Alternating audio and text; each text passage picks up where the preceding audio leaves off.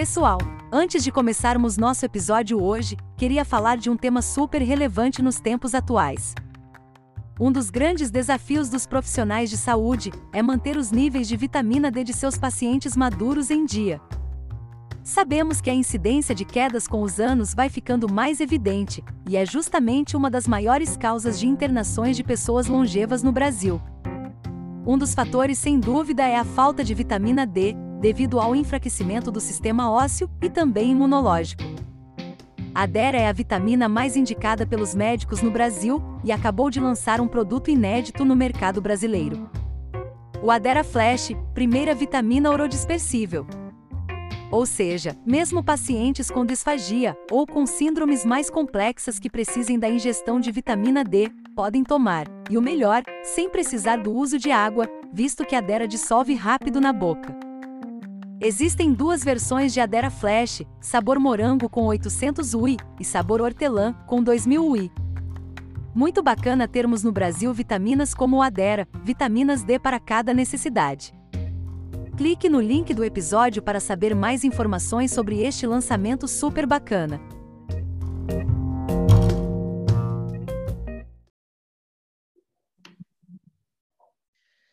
Olá, pessoal! Estamos aqui de volta no canal O que rola na Geronto. Hoje, nós, eu, Marília Berzin, Sérgio Pascoal, Carlos Lima, temos o prazer de ter conosco uma convidada muito especial, a Mônica Perracini. Mônica Perracini é fisioterapeuta, especialista em gerontologia, docente do programa de pós-graduação da Unicid, colaboradora do programa de pós-graduação da Unicamp e faz parte dos é, coordenadores, líderes do grupo de pesquisa Preve Quedas Brasil, que ela mesma vai explicar um pouquinho para a gente do que se trata. Hoje nós vamos estar aqui conversando com vocês sobre um tema que, é, não sei se, acho que infelizmente, né, acomete muito as pessoas é, idosas, que é a questão das quedas. Então, nós precisamos discutir, esclarecer várias coisas relacionadas às quedas, é, principalmente o impacto dessas quedas na vida das pessoas idosas, e daí toda uh, tudo que se faz para tentar evitar que esse tipo de situação aconteça, não só dentro de casa, mas fora de casa. Então, tem todo um contexto uh, ambiental dentro da nossa casa, mas também uma questão que envolve a cidade como um todo, as ruas, a cidade como um todo. E a Mônica é uma especialista nessa área é, e vai poder nos ajudar a fazer muito dessa discussão.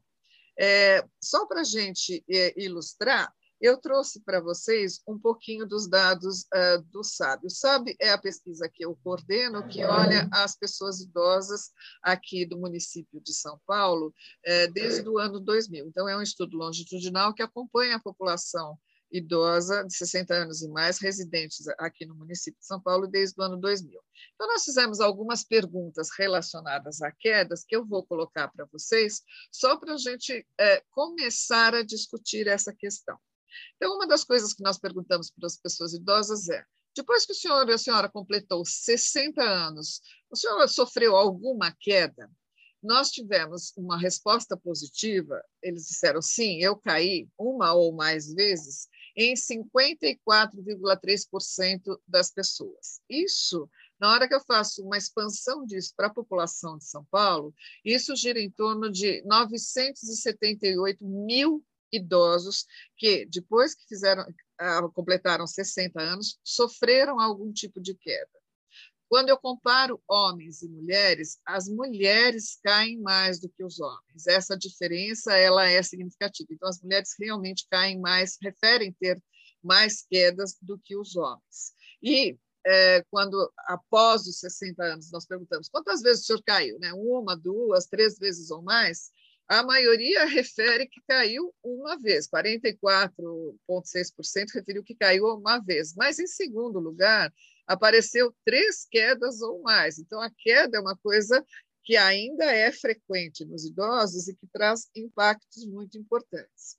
É, só que assim, nós vamos nos lembrar das provavelmente das quedas mais importantes. Se eu caí, levantei, foi só uma tropeção simples, uma coisa que não causou muito impacto, pode ser que eu não me lembre é, exatamente dessas quedas. Então, em, nas pesquisas, de um modo geral, nós perguntamos é, quedas no último ano. Então, quando nós perguntamos é, se eles caíram no ano anterior à entrevista, nós tivemos uma resposta de 28,8%.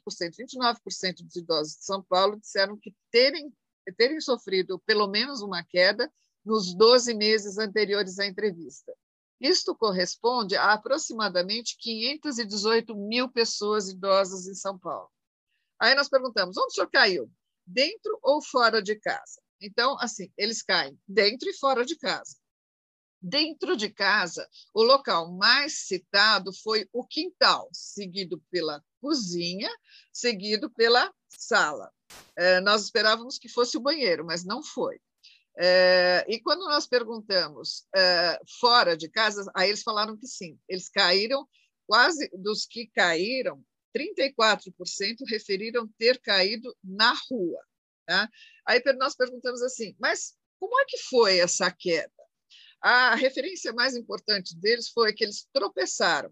Então, os três primeiros citados foram: eles tropeçaram, eles escorregaram ou eles se desequilibraram. E aí eu acho que a Mônica vai nos ajudar a compreender melhor essas questões de, das, né, do porquê as pessoas idosas correm o maior risco de cair. 30% deles referiram que após essa queda eles precisaram de atendimento médico. Tá? É, e quando nós perguntamos uh, se ele ficou uh, com, se ele mudou o comportamento ou se ele ficou com medo de cair de novo depois que teve esta queda que ele nos contou, essa queda do último ano, nós uh, verificamos que 48% deles, ou seja, quase metade das pessoas que caíram, referiram que sim, que ficaram com medo de cair novamente. E isso, é, a, acho que Mônica vai poder nos colaborar conosco, dizendo o que, que acontece com as pessoas quando elas ficam com essa questão do medo de cair.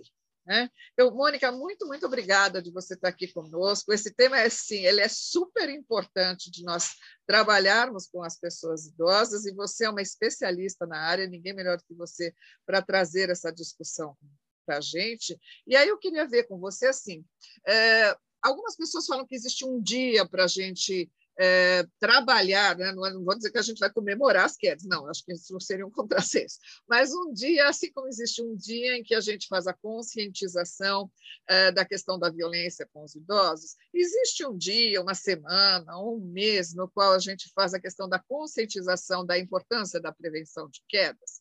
É, como é que é isso? Bom, eu queria primeiro agradecer né, a oportunidade de estar aqui com pessoas tão queridas, né? Ieda, Marília, o Sérgio e o Carlos, pessoas que eu admiro muito, conheço há muitos anos e que decidiram fazer esse canal de divulgação, né, de informações para o público em geral, muito bacana. Então, queria dizer que para mim é uma satisfação enorme estar aqui com vocês hoje. É, de fato, Ieda, tudo começou é, lá nos idos de 2007, mais ou menos, quando um, uma organização internacional que tem realmente uma capilaridade muito grande, né, é, não só na Europa, mas ao redor do mundo, que é a Help Aid International, é, decidiu que era preciso ter um dia de conscientização sobre prevenção de quedas. E eles, na verdade, é, diziam né, que esse dia era uma oportunidade para que todas as pessoas envolvidas na área pudessem fazer ações que é, alavancassem essa questão da conscientização, da prevenção de quedas, como uma, um problema a ser evitado né, durante a, a velhice e que precisava ainda trazer muita essa questão de despertar um pouco mais, é, não só para os idosos, mas para as famílias e também para a comunidade em geral, da necessidade da gente fazer a prevenção de quedas. Então, isso foi proposto lá atrás, realmente você tem razão, como um dia, que era o dia 24 de junho, né? E, e, depois a gente começou, e, e, eles também perceberam que um dia só era pouco, né? que não dava tempo de você fazer todas as ações necessárias, é, que isso era feito em é, grupos de terceira idade, em centros comunitários, em é, lugares de atendimento do público idoso, mas também na comunidade de uma forma geral, né? É, e aí estenderam isso para uma semana, né? então passou a ser uma semana de prevenção de quedas, depois passou a ser o mês da prevenção de quedas. E aí, curiosamente, a própria Help the Aged International, ela, ela tem vários, vamos dizer assim, vários assuntos em pauta e ela ela própria acabou, deixou de fazer né, essa, essa semana, mês de conscientização, mas aqui no Brasil a gente já tinha introjetado isso, que foi muito bacana, né? A gente começou lá em 2007, foi trazendo cada vez mais né, pessoas é, interessadas para fazer essa composição. A própria Secretaria Estadual de Saúde aderiu né, de forma muito é, enfim, forte essa questão de assumir né, essa conscientização sobre prevenção de quedas, e aí acabou ficando. E no Brasil, então, hoje nós temos né, o mês de junho como um mês de conscientização de prevenção de quedas. E eu acho que isso é muito bacana, porque traz aí, oportuniza né, que as pessoas discutam sobre o assunto, que a gente traga, é, de fato, cada vez mais informações para o público em geral. E eu acho que isso vai criando um caldo, uma cultura né, de prevenção, porque a prevenção ela não se dá de uma hora para outra, né? Acho que precisa ter um caldo de cultura que vai progressivamente criando um corpo e, e se estendendo. Então, a gente começou aqui em São Paulo, mas isso se estendeu para o Brasil afora também. Então, hoje a gente tem vários, eh, várias pessoas né, em vários lugares do Brasil também participando e fazendo é, né, eventos e ações nessa, nesse mês de prevenção de quedas. Então, eu acho isso muito legal, porque de fato a gente precisa mesmo, né, tendo em vista os números que você trouxe, né, ainda que são números é, impressionantes, né, ele, a gente precisa mesmo, a gente precisa começar a falar sobre esse assunto cada vez mais e incorporar né, estratégias de prevenção, tanto do ponto de vista individual, ou seja, cada pessoa para si, né, e cada idoso para si, e, se possível, com o suporte da sua família, dos seus amigos, etc., mas também enquanto sociedade, enquanto comunidade, a gente precisa criar estratégias que fortaleçam as ações de prevenção de quedas, né? Então, acho eu acho que essas, é, desculpa, Mônica. Assim, Imagina. É, porque a, a gente está falando, a gente sabe, a gente lida com isso, etc., e a gente estuda isso, etc. Mas é, talvez quem nos ouve é, fica falando, ah, mas por que, que vão falar de quedas? Não é só pelos números que a gente colocou. Né? Eu acho que era legal você é, situar a questão da queda na pessoa idosa, uhum. por que é que toda gente se preocupa com isso? Uh, que impacto isso traz na vida das pessoas? Eu acho que até para a gente poder falar por que, que vamos prevenir, é porque ela é, é por que, que a prevenção é importante, né? Que é o que a gente vai estar é. conversando aqui. Então, eu, eu separaria essa, essa questão da importância também sobre o aspecto individual, claro, né? Uma pessoa idosa que cai, ela pode sofrer consequências é, graves, né? É, por exemplo, uma fratura, um traumatismo craniano, é, mas ela também pode sofrer consequências, vamos dizer assim, consideradas mais leves, como um pequeno hematoma, uma escoriação, uma dor que persiste durante um certo tempo. Mas a gente sabe que é, essa queda, ela é um evento, vamos dizer assim, sentinela para quedas futuras, né? Então, do ponto de vista individual, ter caído tra pode trazer consequências imediatas, mas ela também pode trazer consequências a longo prazo. É, como você também falou, a respeito do medo e da preocupação em sofrer uma nova queda, uma queda futura. Né? Isso traz para a pessoa é, uma certa falta de confiança né, sobre a sua própria competência de realizar as atividades do dia a dia com segurança. Isso é muito ruim, né? Porque se você começa a fazer as coisas que você usualmente fazia, mas preocupado com a possibilidade de cair, claro que isso vai de certa forma, é, trazendo adaptações e modificações. A gente não pensa é, necessariamente, ah, eu não vou fazer isso porque eu vou cair, né? Mas eu vou mudando, eu vou adaptando. Ah, então eu já não saio mais em tal horário. Ah, não, mas então, é, de repente, eu vou fazer essa atividade de uma outra forma, ou então é, eu não vou sair mais de casa vou pedir para minha filha fazer as compras para mim, porque eu não tenho segurança de ir ao supermercado sozinha. Enfim, você vai adaptando, e, e, existem estudos que mostram que os idosos vão limitando, né? Então, em vez de ampliar né, o seu rol de atividades, vão é, é, enxugando né, as possibilidades de fazer atividades de forma segura. Então, eu acho que do ponto de vista individual, além dessa questão das consequências mais sérias, mais graves e tal, você tem essa consequência que ela não é perceptível logo de cara, mas que ao longo de vários anos ela pode trazendo consequências ruins. E eu acho que do ponto de vista é, da sociedade, a gente tem sim uma questão que é o custo disso, né, Eda? Por que, que todos os países né, é, e os sistemas de saúde ao redor do mundo inteiro se preocupam muito com o evento queda, porque ele é caro. Caro por quê? Porque essa pessoa que precisa de um atendimento de urgência, então vai passar parar num pronto-socorro, por exemplo, por conta de uma queda, ela vai precisar de um atendimento de urgência, isso tem um custo, isso pode se estender por vários meses, né? Essas consequências é, dessa queda podem se estender por vários meses, mas a gente também tem aqueles idosos que vão precisar de uma internação, né, para um tratamento mais prolongado, e as fraturas claramente são uh, eventos muito custosos do ponto de vista dos recursos de saúde que precisam ser dispendidos para cuidar disso, né? E muitas, muitos idosos, depois de uma fratura, não recuperam o mesmo nível de mobilidade prévia e precisam, passam a precisar de, um, de cuidados mais é, próximos, de cuidadores, sejam familiares ou sejam cuidadores formais. Então, quando você coloca tudo isso na conta, né? A queda realmente é considerada um evento que, é, do ponto de vista de saúde pública, ele é muito caro. E, como você disse, se você tem uma, população idosa aumentando numericamente, e se a gente tem uma projeção do número de quedas futuras, então essa conta passa a ser astronômica. Né?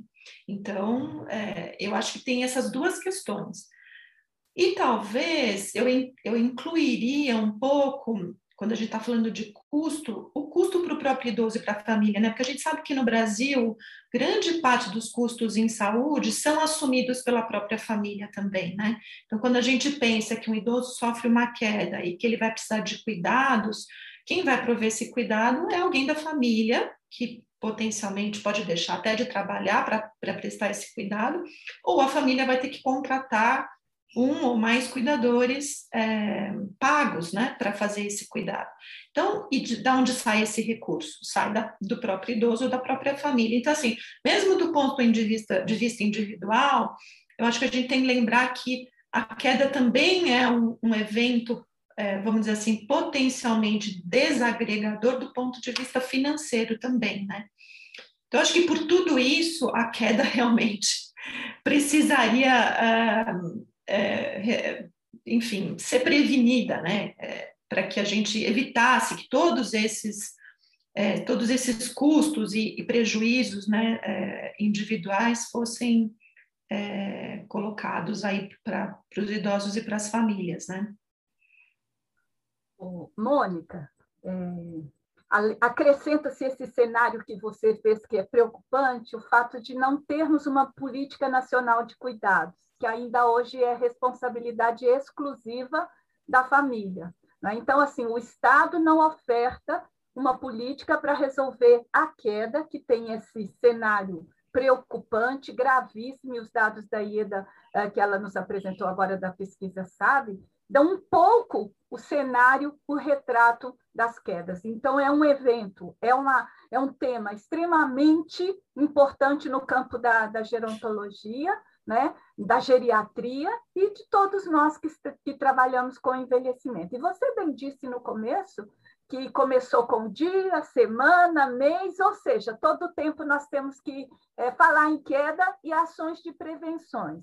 Mas, assim, uh, pensando que, conforme a Ieda falou, que acontece dentro de casa, através de um tropeção, de um escorregão, e que isso tem todos esses, esses efeitos que você mencionou, mas a gente também percebe, nós mesmos que trabalhamos com envelhecimento, nós, a nossa tendência é só falar na prevenção pensando em recomendações é, dentro de casa, ambientes seguros, casa segura, né? que a gente escuta muito isso, e isso nós precisamos falar. Mas eu queria te perguntar um pouco para além desse, desse retrato que falamos. Vamos é, fazer campanha para cuidar de casa, aqueles conselhos básicos, uhum. tapete, luz acesa, enfim, isso parece-me que já está incorporado no, no, discurso gerontológico. Mas a minha pergunta é: por que outros fatores ah, não são falados, são deixados de lado quando falamos em prevenção a quedas nesse cenário tão, tão dramático, que eu poderia assim dizer?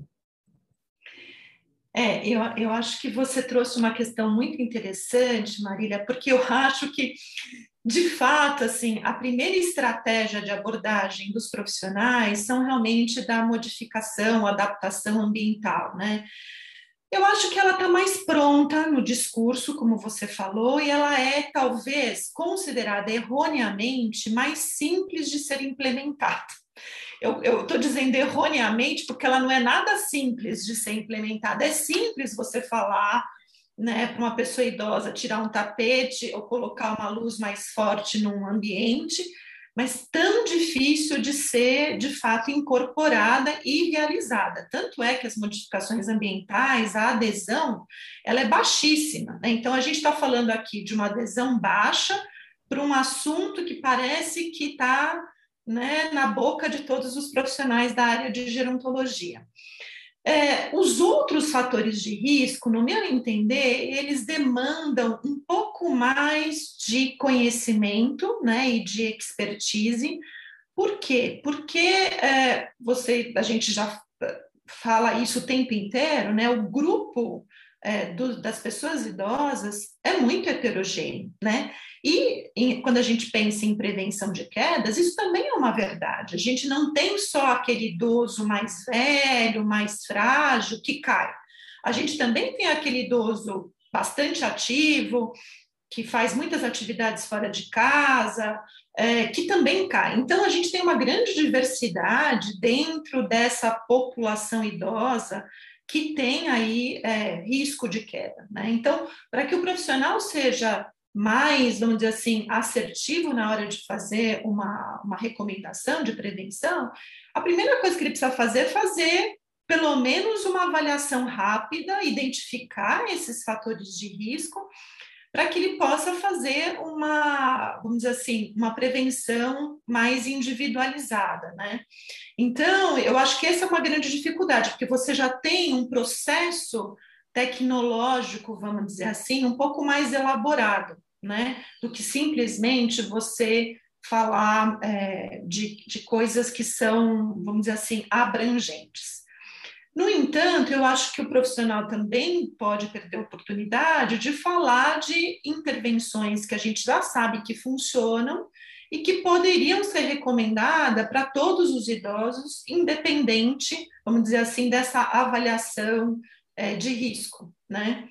Então, a gente sabe, né, que ir ao oftalmologista pelo menos uma vez por ano, né, é, ver se essa visão funcional está realmente adequada, é, usar um calçado adequado, né, é próprio para a população idosa que, que possa é, potencializar um caminhar seguro, fazer exercícios específicos de equilíbrio, tudo são recomendações tão abrangentes quanto a recomendação ambiental, mas que elas não são realizadas com, na, na, rotina, vamos dizer assim, da abordagem é, dos idosos. Eu acho que falta um pouco é, capacitação, treinamento, e a gente ter mais pronto é, material e, e, e, enfim, instrumentos fáceis de serem aplicáveis, que possam atingir um grande número de profissionais, né? Não só aqueles da área de gerontologia, né, Marília? Porque se a gente focar só é, na abordagem gerontológica, a gente não vai continuar não atingindo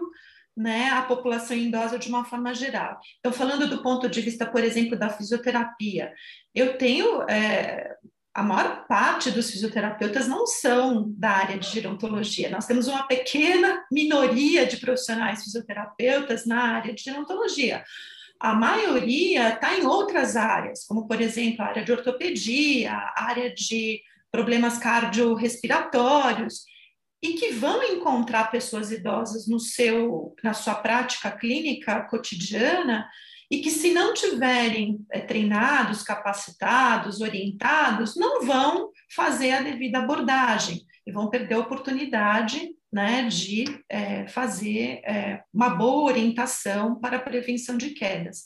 Então, eu acho que a gente não pode depender só dos profissionais da área de gerontologia, a gente teria que ter uma abordagem que fosse realmente numa escala maior e que possibilitar, possibilitasse que profissionais de, de todas as áreas pudessem, ao encontrar uma pessoa idosa na sua prática, fazer a prevenção de quedas. Né? Mônica, é, você trouxe uma questão interessante, importante, né, de, de estratégia, que é a atividade física, né, o exercício. Eu queria que você falasse um pouco mais sobre isso, né? O, o, o exercício, é qualquer exercício, qualquer atividade física, ou tem alguma coisa específica, né? é, que se deve fazer e como convencer, porque a gente sabe que atividade física é alguma é. coisa difícil da pessoa também. É, é, é, eu acho que tão difícil quanto tirar o tapete, né? É você convencer uma pessoa a, a, fazer atividade física, que aquilo é importante, enfim. E, a gente e tá manter, né, Carlos? E manter, fazer é. e manter, né? E a gente está falando de alguma coisa que é anterior à queda, porque se você posterior à queda, aí a pessoa vai dizer, ah, agora eu tenho que fazer fisioterapia, tenho que fazer é. exercício. Não, a gente está falando de prevenção, então é alguma coisa enquanto ainda não aconteceu, não é? Então, assim, que exercícios a gente deve fazer, né? recomendar para essas pessoas e, e, e como aderir? Então, Carlos, essa questão da adesão a exercícios é, é, é, é um, é um, é um nó, né? Vamos dizer assim. É, vamos, então, vamos por partes. Eu vou falar primeiro dos exercícios e depois eu falo um pouquinho da adesão. Bom, a gente sabe que para idosos, de uma forma geral, os exercícios recomendados para o envelhecimento ativo, saudável, são exercícios que sejam realizados de forma que a gente, a gente diz hoje é, que são exercícios multimodais, vamos dizer assim. O que, que, que é isso? Que são exercícios que trabalham desde o condicionamento cardiorrespiratório, né? então o exercício aeróbico, exercícios de força muscular, né? de ganho de força muscular, exercícios de flexibilidade e exercícios de equilíbrio. Então, na verdade, seria né, essa, esse rol de exercícios que a gente chama de multimodais, que pudessem trabalhar é, todas essas, é, vamos dizer assim, áreas né, do nosso, é, da nossa capacidade fisiológica intrínseca e que pudesse otimizar essa capacidade intrínseca de todos os sistemas do nosso organismo. É isso que é é, vamos dizer assim, é preconizado, e que isso fosse feito com uma regularidade, né? Então, pelo menos realizado três vezes por semana, e aí tem uma, algumas recomendações adicionais para que a gente tenha, é, vamos dizer assim, a máxima. É, o máximo aproveitamento, vamos dizer assim, desses exercícios. Mas eu queria fazer um recorte, é, porque quando a gente fala em prevenção de quedas, apesar desses exercícios multimodais continuarem sendo né, a, nossa, a nossa meta, a gente precisa aumentar um pouco mais, é, não só a, a, dose, né, mas como incrementar mais os exercícios de equilíbrio corporal, tá? Justamente porque se você não treina o equilíbrio, você pode até ter, por exemplo, uma perna mais forte, mas continuar com um equilíbrio não tão bom. Né? Essa aqui é a questão. Então, uma coisa não está ligada à outra, tá?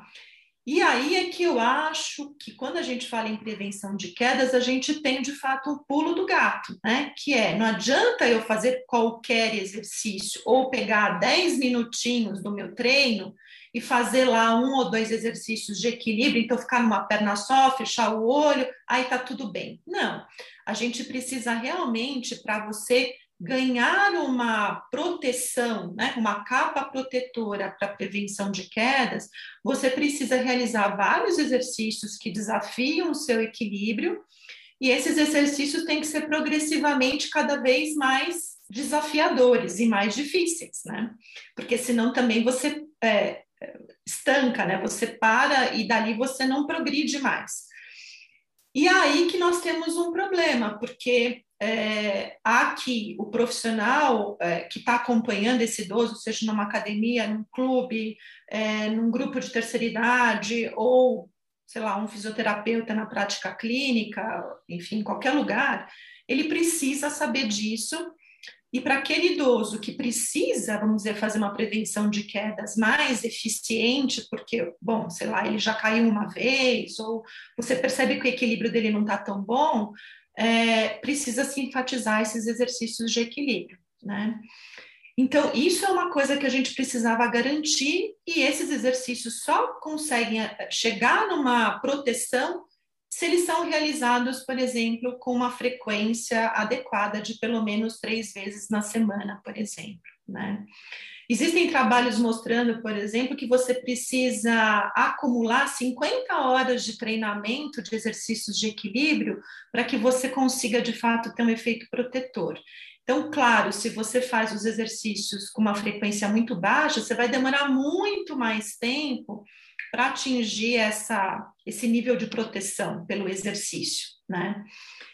E aí, assim, que outros exercícios que nós costumamos fazer que de repente poderiam ajudar? Bom, caminhada, né? Todo mundo pergunta, e a caminhada? Bom, caminhada faz bem para muitas coisas, mas ela não ajuda na prevenção de quedas, infelizmente, porque se ajudasse, boa parte da população já estaria protegida, porque a caminhada é o exercício de escolha, né, para a maior parte dos idosos. Mas ela não traz é, a, essas essas condições necessárias para que a gente faça esse treino do equilíbrio corporal. E quando a caminhada é feita com esse objetivo, então uma caminhada mais rápida, uma caminhada com obstáculos, aí existe uma certa preocupação, porque alguns estudos já mostraram que esse tipo de caminhada aumenta né, a ocorrência de quedas. Então, teriam que ser caminhadas muito mais supervisionadas, muito mais específicas e tal. Então, a caminhada é um, não é um bom exercício para prevenção de quedas. Bom, que outro exercício? Dança. Todo mundo fala, ai, dança, dança é uma coisa tão bacana, os idosos gostam tanto, né? Você pode escolher vários tipos de dança e tal. Infelizmente, a gente também não tem evidência que a dança, por exemplo, de salão, ela tem uma, um, ela tem uma possibilidade de fazer a, a, prevenção de queda. Já fizeram alguns estudos sobre dança, não no Brasil, mas em outros países, e ela não conferiu nenhuma proteção. Então, a dança também é uma boa atividade física é, e lúdica até, mas ela não traz esse efeito protetor, né? É, que exercícios, então? Bom, além desses exercícios desafiadores de equilíbrio, o que mais existe de evidência é o Tai Chi. Só que o Tai Chi, é, nós temos um problema, né? Porque ele não é uma atividade é, com grande capilaridade, né? Quer dizer, você tem que ter instrutores de Tai Chi, a gente no Brasil não tem isso assim totalmente é, é, disponível para a maior parte dos idosos em vários lugares, né? E, além de tudo, ainda existe é, maior evidência de que uma determinada escola de Tai Chi é melhor que a outra, né? que eu acho que nem vale a pena a gente entrar nesse detalhe, mas até isso já existem estudos mostrando. Então, assim, em termos de exercício, a yoga, a gente estava falando da yoga outro dia, a yoga também é muito boa, mas você tem várias escolas, você tem diferentes né, é, formas de yoga, e apesar dela também trazer algum benefício para a prevenção de quedas, as evidências ainda são muito inconsistentes e muito é, pequenas. Então, o que, que eu posso te dizer? Para a prevenção de quedas, nós precisamos de que esta pessoa seja um professor de educação física, seja um fisioterapeuta, ou, enfim, mesmo sei lá, um agente comunitário, essa pessoa precisa de um certo treinamento para entregar exercícios né, que sejam realmente eficientes para prevenção de quedas. E aí, falando um pouco da adesão, Carlos, que foi o que você me perguntou, bom, a adesão, eu acho assim, o problema é, do exercício tanto quanto a gente estava falando da questão ambiental, é que não basta você falar e recomendar. Você precisa gastar um tempo para negociar e entender é, a realidade do dia a dia desse idoso, aonde cabe atividade física, que atividade física cabe e que facilitadores você pode sugerir que essa pessoa incorpore para que ela é, melhore. Então, por exemplo, vou te dizer, o que, que, motiva um idoso a fazer atividade física? Essa é a primeira pergunta que você tem que fazer para ele. Por que, que, você acha que você tem que fazer atividade física? Aí ele vai te dizer, ah, porque eu não quero depender de outras pessoas, não quero depender da minha família, quero continuar a ser independente. Bom, aí você já tem um gancho, né? Porque você pode usar isso como um grande instrumento de motivação, né, para aquela pessoa. Ou tem algum idoso que vai te falar: ah, não, eu quero fazer atividade física porque eu quero emagrecer. É outra coisa completamente diferente. São motivações que é, pessoas idosas de variadas é, desejos e expectativas, né? Você não tem uma única desejo, uma única expectativa. Então, conhecer essas motivações são muito importantes e conhecer detalhes e negociar esses detalhes, né? Ah, a senhora gosta de fazer exercício sozinha ou prefere fazer em grupo? Porque tem gente que adora fazer exercício em grupo, porque está com outro, né? Dá risada, convive. E tem gente que detesta fazer exercício em grupo porque ela fica se comparando com o outro, né? Ah, ela consegue fazer e eu não consigo. Ah, eu fico sempre para trás e fico com vergonha, fico desconfortável. Então, assim, não existe uma fórmula mágica que sirva para todo mundo. E aí, quem vai fazer essa recomendação precisa né, entender todo esse processo para tentar dar a maior, a maior é, assim, potencializar, potencializar ao máximo que essa pessoa é, realmente faça atividade física de, com regularidade. Então, eu diria para você que, assim como várias outras coisas, a atividade física não basta você dizer, você precisa fazer atividade física, a gente sabe disso, todos nós sabemos que a gente precisa fazer atividade física. Mas como fazer isso no nosso dia a dia é que eu acho que o profissional precisa é, gastar muito mais tempo, e é um processo, na verdade, né? Então, o idoso vai começar, ele vai desistir, você vai ter que retomar essa conversa, entender por que, que ele está desistindo, entender em que fase da vida ele está, né? Muitas vezes ele tem outras demandas competitivas, né? Cuidar de, um, de, de, alguém, né? Da família que adoeceu, por exemplo, ou cuidar de um neto, e tudo isso precisa caber. A atividade física precisa caber na vida dessa pessoa e o que, que ela pode fazer minimamente. Talvez por um período ela não possa fazer o que ela fazia antes, mas ela pode talvez manter algumas coisas, né?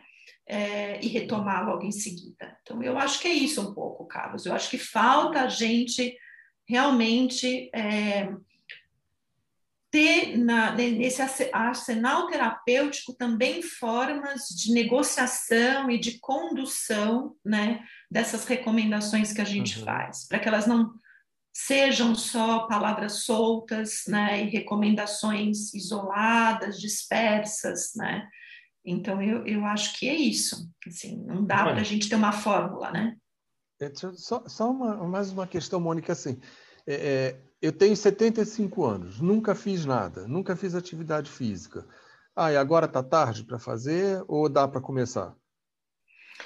Não, sempre é tempo de começar, né? Os benefícios da atividade física, eles são, assim, surpreendentes, né? Então, a gente tem estudos mostrando que mesmo idosos, muito idosos, e que já com algumas limitações funcionais, é, e com fragilidade é, se beneficiam muito do exercício físico. Né? Claro que esse exercício físico vai precisar ser progressiva, pro, ser, Mônica, incluído de forma progressiva, né? Oi, Sérgio. Desculpa. Imagina. Pode, pode acabar. Não, eu estava dizendo isso, Alô? que, é, que Bom, a gente. Então é o seguinte, Mônica, é, em primeiro lugar. A gente Alô? ficou com um delayzinho, Sérgio, mas pode ir. Continua. Tá certo. Desculpa, desculpa. Ah, ô, Mônica, antes de mais nada, a satisfação de, de estar aqui com você é, é incrível. Você sabe o quanto a gente gosta de você, da sua competência, da sua simpatia e da forma como você é, mostra para as pessoas de, tão, de uma forma tão eficiente a, a, mensagem que você passa. Eu queria só, antes de fazer a, a pergunta, até continuando um pouquinho o que você estava falando, eu queria lembrar a todos, né, quem não sabe, saiba agora, que a primeira pessoa que trouxe para o Brasil uhum. a, o dia, naquela época, era o Dia Mundial de Prevenção de Quedas em Pessoas Idosas, foi você.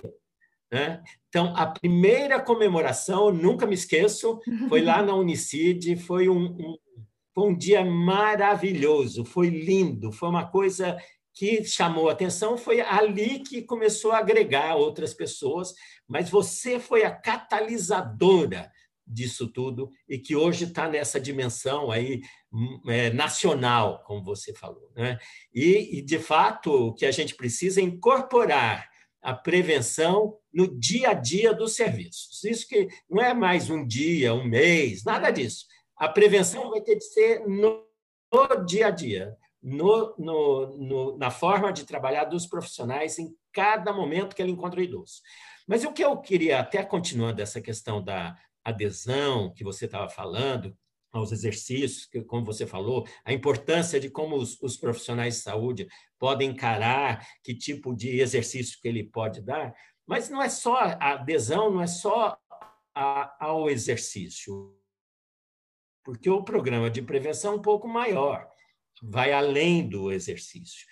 E a gente tem, você mesmo já falou esse nome, a gente tem barreiras que dificultam a adesão e tem facilitadores que dificultam a adesão e que os profissionais precisam começar a aprender que barreiras são essas, que facilitadores são essas, porque as barreiras eu tenho de ver como que eu tiro essas barreiras e como que eu agrego facilitador para que o idoso comece a participar é, constantemente dos programas de prevenção. Então, tem a questão da mensagem que tem que ser passada, como você falou, a importância do encaminhamento, a recomendação de como que cada profissional vai fazer. Mas com relação às outras barreiras e facilitadores,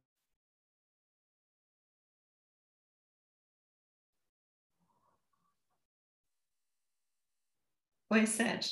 Ah, acho que deu uma conge... para mim deu uma congeladinha agora, acho que voltou. É, de fato, hoje o que a gente é, mais tem de, de, de preocupação é que, assim, grande parte né, da, das evidências do que funciona para prevenção de quedas, principalmente nos países desenvolvidos, né, nos países de renda média alta, a gente já tem isso muito bem estruturado. Nos países é, onde as pesquisas ainda não são assim tão é, profusas, né, os ensaios clínicos e tudo mais, é, a gente, essas evidências ainda não são tão é, boas, vamos dizer assim. Mas existe essa preocupação é, em relação à implementação de programas, né? Então, o que, que aconteceu? Acho que eu vou fazer um pouco esse recorte para falar um pouco das barreiras e facilitadores. A gente desenvolve há mais de cinco anos né, é, um estudo clínico controlado, né, é um ensaio clínico controlado, multicêntrico, então realizado em vários centros, mas principalmente na Faculdade de Medicina né, da USP.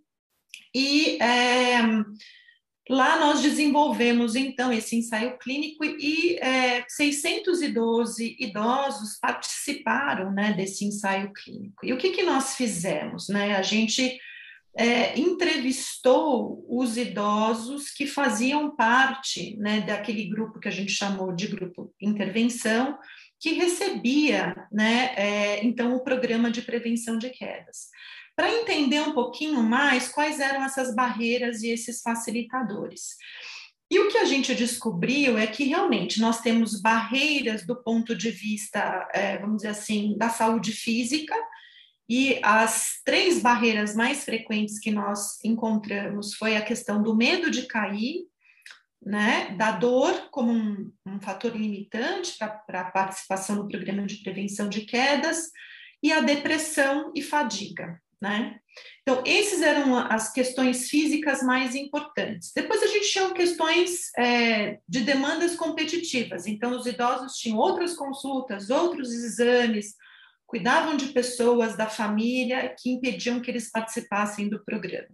E além disso, a gente tinha questões práticas, o transporte público. Então, eles tinham que pegar ônibus, metrô em horário de rush para estar lá no programa de prevenção de quedas. Muitos tinham é, esse programa distante das suas casas, né? Então, tudo isso acaba criando, né? Uma série de barreiras que não são únicas, porque elas podem ser combinadas, e isso faz com que muitos idosos muitas vezes até queiram participar dos programa, do programa de prevenção, mas não o façam por conta dessas barreiras. Aí cabe, de novo, a nós né, é, é, tentar entender quais são essas barreiras para tentar minimizar o máximo possível. Mas eu queria dizer também que a gente encontrou facilitadores preciosíssimos, né, Sérgio?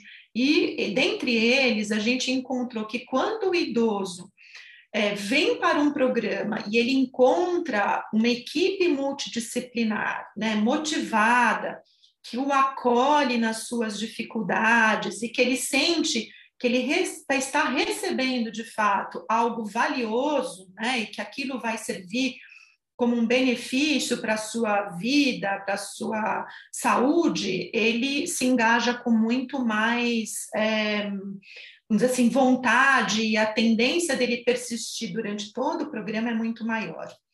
Então, esse, esse a, a, o vínculo que os profissionais estabelecem né, com o, o, idoso que procura um programa de prevenção de quedas é muito importante. Além do fato dele encontrar um ambiente né, acolhedor e que propicia que ele é, encontre outras pessoas, que ele aprenda, né? Isso tudo faz com que eles participem mais. Então, eu diria para você que a gente tem que tentar minimizar as barreiras, mas se a gente puder potencializar esses facilitadores, eu diria que todos os profissionais né, têm aí uma grande oportunidade para é, tentar manter esses idosos é, até o final no programa de prevenção de quedas, né, para que ele tenha o maior benefício possível desse programa. Então, eu acho que isso é uma coisa muito importante da gente pensar. E é, todos nós temos uma responsabilidade mesmo nesse encaminhamento, né, Sérgio? Foi como você falou. É, e curiosamente, também nessa mesma pesquisa, nós identificamos que, ao contrário do que a gente imaginava, não foi o médico o grande encaminhador para o programa de prevenção de quedas, foram os outros profissionais depois os próprios amigos dos idosos, né? Então, um chamando o outro, e depois a família. Então, você vê que a gente tem né, aí uma, um círculo né, de suporte, de cuidado, que, se bem é, aproveitado, também pode ser um grande catalisador dessa participação aí nos programas de prevenção de quedas. Né? Oi, Mônica, muito obrigado. É, minha internet estava variando, mas agora parece que melhorou.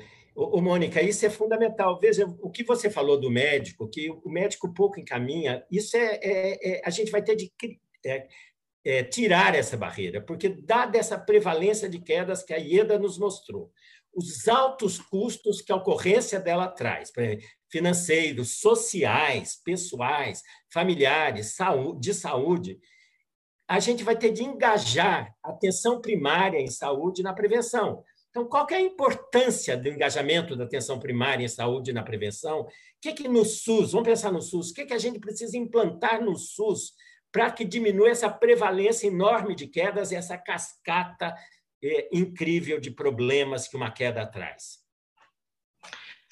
Bom, Sérgio, eu acho que a primeira grande questão que a gente precisa no SUS, e o SUS já tem isso, basta a gente usar, precisa ter uma grande capilaridade, eu acho, porque o idoso precisa encontrar esse programa de prevenção de quedas perto da casa dele. Isso é fundamental. Não dá para ele encontrar isso num centro ultra especializado, né? Que, que a, a, a, condição de você atingir um grande número de pessoas é muito pequena.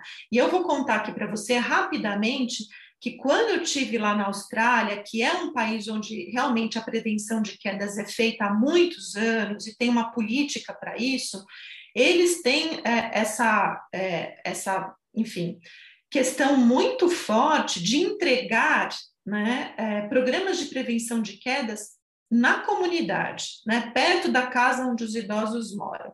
Só que para isso você tem é, programas de capacitação, porque não são todos os profissionais nesses centros que estão capacitados a entregar um programa de prevenção de quedas. Então, eu acho que teria que ter uh, uma capilaridade, né? Então, a gente teria que ter uh, essas intervenções próximo dos idosos, com equipes treinadas e capacitadas para isso, e que a gente tivesse realmente é, nesse treinamento e nesse processo, na verdade tem que ser um processo né, é, de implementação, que a gente tivesse é, instrumentos de avaliação, material de apoio, que pudesse ajudar esses profissionais a implementarem esses programas. Né? Então, acho que isso também é fundamental. E para casos mais complexos, aí assim a gente precisa ter centros especializados, né? Porque vão existirão casos que é, não, vão, não vai bastar né, essas ações mais, vamos dizer assim, genéricas é, perto na comunidade. Vão ser casos onde vai demandar uma avaliação mais detalhada, é, profissionais mais é, de outras áreas, né, é, capacitados também, dependendo do que aquilo que o idoso tiver de, de, de problema. Então, eu acho que essa que é a grande questão. A gente precisa ter isso o básico, vamos dizer assim, largamente difundido, né? E acho que equipes treinadas, é, mais especializadas para dar apoio a casos mais complexos, de forma que esse sistema não seja fragmentado, né? Que ele seja interconectado, né? Seja essa que é a grande dificuldade, essa coordenação é, de casos, né, centrado nas necessidades da pessoa idosa e das suas dificuldades, é uma coisa que a gente precisaria ter. Né? É, o que eu vejo ainda é, na, na, no nosso sistema de saúde é que a gente tem alguns, é, alguns é, algumas unidades básicas é, e alguns centros, vamos dizer assim, de referência que fazem esse tipo de, de intervenção, mas que isso ainda não está capilarizado é, da forma como a gente precisaria, né? Então você continua com uma brecha muito grande, né? Sem dúvida. Inclusive, por exemplo, a própria, a própria questão da, da do rastreamento da queda, na maioria dos do, do serviços não é feita. Não se pergunta é. se a pessoa caiu nos últimos 12 meses, não se perguntam. E, e, você tem razão, tem várias coisas, até de excelência, sendo até no SUS, sendo uhum. feita, mas não há uma linha de cuidado geral, é. por exemplo detectei tal fator de risco, esse indivíduo vai para a reabilitação, esse indivíduo vai para tal avaliação, vai para o oftalmologista. Não há essa linha de cuidado. Isso o SUS precisa fazer, porque há a necessidade que a gente tenha um sistema nacional de rastreamento e de avaliação e depois de conduta e para fazer a prevenção secundária daqueles que, que, que já caíram, não só a prevenção primária. Isso a, unidade básica de saúde tem de fazer, mas a prevenção secundária de quem caiu, a gente vai ter de aprender a fazer no sistema público de saúde. É isso mesmo. Obrigado, Mônica. É, não, concordo em gênero, número e grau com você, Sérgio, e, e o quanto, é, na época que a gente estava estruturando né, o ensaio clínico, que a gente queria receber encaminhamentos né, é, das, das unidades básicas de saúde, o quanto era difícil, né, Sérgio? Era uma coisa tão relativamente tão simples, que é isso que você falou, né? Pergunta se caiu no último ano, caiu, encaminha, mas nossa, quantas reuniões nós fizemos, o quão, quão difícil é, é articular essa questão tão simples, né?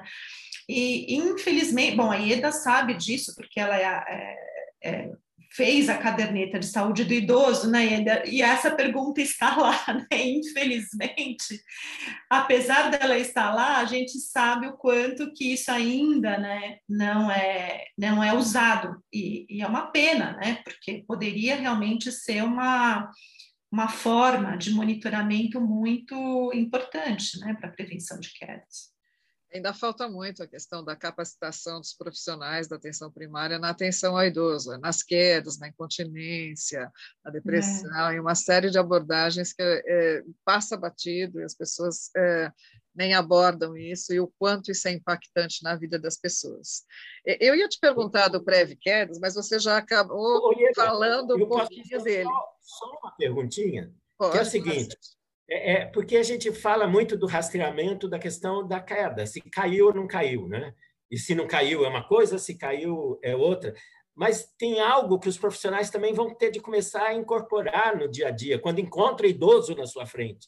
Perguntar se ele tem algum problema de equilíbrio, porque isso é hum. fundamental. Ele pode não ter caído, mas ele pode já estar tá meio instável, meio desequilibrado, e aí intervir nisso daí vai ser importantíssimo para a prevenção. Tá? Era essa coisa que eu queria falar. Isso. Pegando esse gancho, Mônica, é, assim, dado que você já até falou um pouquinho do, do, dos resultados do PrevCares, do ensaio clínico, não sei se as pessoas entendem exatamente o que seja o ensaio clínico, quem nos escuta, é, mas assim, eu queria te perguntar, é, o que de ou que outros resultados, ou que outra informação significativa vocês conseguiram com esse estudo, a importância desse estudo é, em relação à, à questão das quedas, é, e para a gente poder finalizar, e aí a fala vai estar com você, é se você tivesse que deixar uma mensagem para as pessoas idosas que nos escutam em relação às quedas, o que é que você diria? Então, Ieda, esse, esse estudo, né, que foi esse ensaio clínico que nós conduzimos, ele terminou é, o ano passado, né, e nós estamos agora terminando de fazer as análises, vamos dizer assim, principais do estudo. Foi um estudo muito grande, é, como eu falei aqui para vocês, nós tivemos 612 participantes, mas avaliamos muito mais do que isso para né, terminar com esses 612 participantes. E esses 612 participantes foram avaliados em quatro oportunidades. Né? Eles foram avaliados, uma, feito, foi feita uma avaliação inicial, quando é, eles começaram, depois nós fizemos uma avaliação três meses depois que eles participaram é, do programa, seis meses e um ano. Então, nós estamos nessa fase agora de, vamos dizer assim, consolidar as informações que a gente tem é, de segmento desses idosos, né? E eu acho que esse ensaio clínico, o resultado dele, quando realmente a gente tiver os resultados finais, e eu não tenho esses resultados ainda para passar para vocês, eu acho que a grande contribuição vai ser realmente a gente entender se isso que nós propusemos, que foi é, é, durante três meses, ou seja, 12 semanas, o idoso vir até um centro, né, e participar de um programa de exercícios e de um programa é, educativo. E é, onde ele pudesse discutir né, sobre o que foi cair para ele, os seus comportamentos de risco, um influenciar né, é, nessa nessa autopercepção do risco de cair do outro, né, que foi muito interessante, e também é, esses idosos poderem receber em três etapas durante essas 12 semanas uma avaliação médica mais direcionada para os fatores de risco. Então, essas intervenções né, que nós fizemos, é, é, é isso que nós vamos medir o resultado. Se isso realmente é, funcionou para reduzir né, as quedas ou não, é, e claro, tirar conclusões a respeito disso. Se funcionou, ótimo, o que, que nós vamos fazer com essa informação? E mesmo que não tenha funcionado, o que é que talvez a gente possa aprimorar nesse programa para que de fato ele possa funcionar? Né? Então, eu acho que isso é, é o principal. É, então, nós estamos muito curiosos para saber dos resultados e eu espero que agora, esse ano, né, no finalzinho aí do, do, no comecinho, na verdade, do próximo semestre, a gente já tenha pelo menos os resultados é, desse, da diferença né, de quem recebeu o programa comparado com quem não recebeu, se realmente houve a redução do número de quedas ou não. Né? Então, isso vai ficar de cenas dos próximos capítulos, Mônica, quando você tiver Exato, exato. Nossa, eu não vejo a hora desses próximos capítulos. Isso. Aí a gente, a verdade a gente vai, ser, vai ser muito prazeroso para a gente contar com você aqui de novo, para contar assim, né, assim, quais foram esses é, resultados. Acho que as pessoas que estão, é. vamos ouvir também estão bastante curiosas com isso. Né? É. E assim, de, de, de, de, recado final, o que eu acho que eu queria dizer é que assim, realmente a prevenção de quedas ela é algo que precisa estar na nossa perspectiva, vamos dizer assim, diária, né? E é, eu acho que a prevenção de quedas nada mais é, não sei se ser muito simplista, mas nada mais é do que a gente promover um envelhecimento saudável e ativo, né? Que quando você faz isso, naturalmente você também está prevenindo quedas, assim como você está prevenindo outras síndromes geriátricas, vamos dizer assim, né? Claro que quem já caiu talvez precise realmente de intervenções mais específicas, mas se a gente for pensar na prevenção de larga escala, nada, a gente precisa simplesmente promover o envelhecimento saudável, né? E deixar uma mensagem positiva, né? Que eu acho que a gente, por muito tempo, catastrofizou a queda, né? Ai, caiu, vai fazer uma fratura, nunca mais vai andar de novo, vai acontecer coisas muito trágicas na vida desse idoso. Isso é possível? É, mas a mensagem positiva é: também é possível a gente prevenir, também é possível a gente, mesmo que já tenha é, sofrido quedas, recuperar né, o seu nível de funcionalidade. Então, eu queria deixar uma mensagem positiva, né? De que a gente realmente é, não pode perder nenhuma oportunidade e a grande questão é, de fato, investir no envelhecimento ativo e saudável. Muito obrigada, Mônica. Muito, realmente muito obrigada. Eu acho que uh, quem vai nos ouvir, eh, essas mensagens são muito importantes, principalmente esse seu final, a questão de trazer uma questão mais positiva. Uh, nós temos que prevenir as quedas, mas se elas ocorrerem, também vamos trabalhar com isso. Não, a sua vida não acabou por causa disso. Temos muito que é. fazer por causa disso. Né? Então, eu queria, em nome dos colegas, te agradecer. A Marília teve um problema com a internet, caiu, não conseguiu voltar, pedir desculpas. É, mas, eu, em nome dos colegas do Sérgio, do Carlos, da Marília, te agradeço imensamente. Aguardamos as cenas dos próximos capítulos, quando você tiver o resultado. É, você nos avise, vai ser um prazer enorme ter você aqui de novo. Então, para quem nos escuta, aquelas mensagens que a gente sempre diz, né? Se inscreva no canal, espalhe isso para os seus amigos, porque isso é muito importante que todos escutem. Toque o sininho para receber as nossas novas eh, gravações, os nossos novos vídeos. Mônica, muitíssimo, muitíssimo obrigada. Obrigada a vocês, foi um super prazer, gente.